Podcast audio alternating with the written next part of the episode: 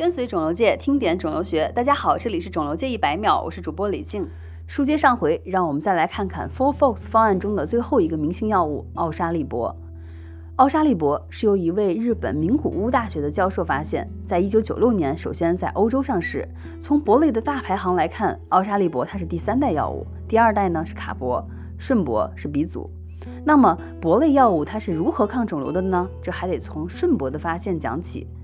从十八世纪以来，铂这种金属因为其化学性质不活泼，一直用作惰性电极。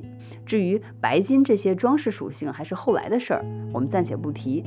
一九六五年，美国密歇根州立大学有位教授发现了铂电极的奇妙现象，就是将正常的大肠杆菌暴露于铂电极产生的电场时，它会不停地向纵向生长，甚至能够拉长到正常长度的两百到三百倍。究其原因呢，是细菌的有丝分裂被抑制了，但是细胞的生长并未抑制。这种现象被后来命名为细胞的丝状化。感兴趣的朋友可以点开文稿看看示意图。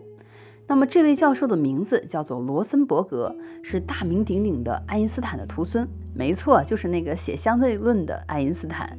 随后，罗森伯格和他的同事开始寻找是什么物质导致了大肠杆菌不分裂，只往肠里长。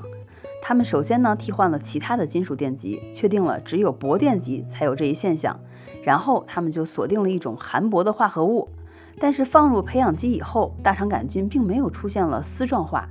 但是如果把这种含铂化合物放置了一段时间以后，当它再次放入培养基时，就有了丝状化的反应。这说明它的分解产物是具有抗有丝分裂作用的。随后呢，罗森伯格和他的同事就想让这种含铂化合物快速降解，把它们放到了紫外线下进行了照射，但得到的新物质也并没有活性。经过分析后，发现它的同型异构体，也就是顺势的那种才有活性。这种顺势的铂类化合物大名叫做顺势二氯二胺合铂，简称顺铂。顺铂的临床开发速度啊很快，从一九七零年一期临床研究开始，对于睾丸癌这一当时束手无策的生殖肿瘤，显示出了前所未有的疗效。此后呢，就快马加鞭的在睾丸癌、上皮性卵巢癌、膀胱癌等领域攻城略地，并扩展到了如今的肺癌、腹瘤等多个癌种。顺铂最常见的不良反应就是呕吐，肾毒性和耳毒性偶有发生。在随后的研究中发现，肾损伤大多是可以通过积极补水来进行预防的，这也是后续铂类化疗药物的开发重点。为什么这么重视水溶性的原因？那么回到我们今天的主角奥沙利铂，奥沙利铂相比于前两代，它的主要优势就是抗癌谱相对更广，特别是对于结直肠癌更加有效。肾毒性、消化道不良反应比较少，它的耐受性更高。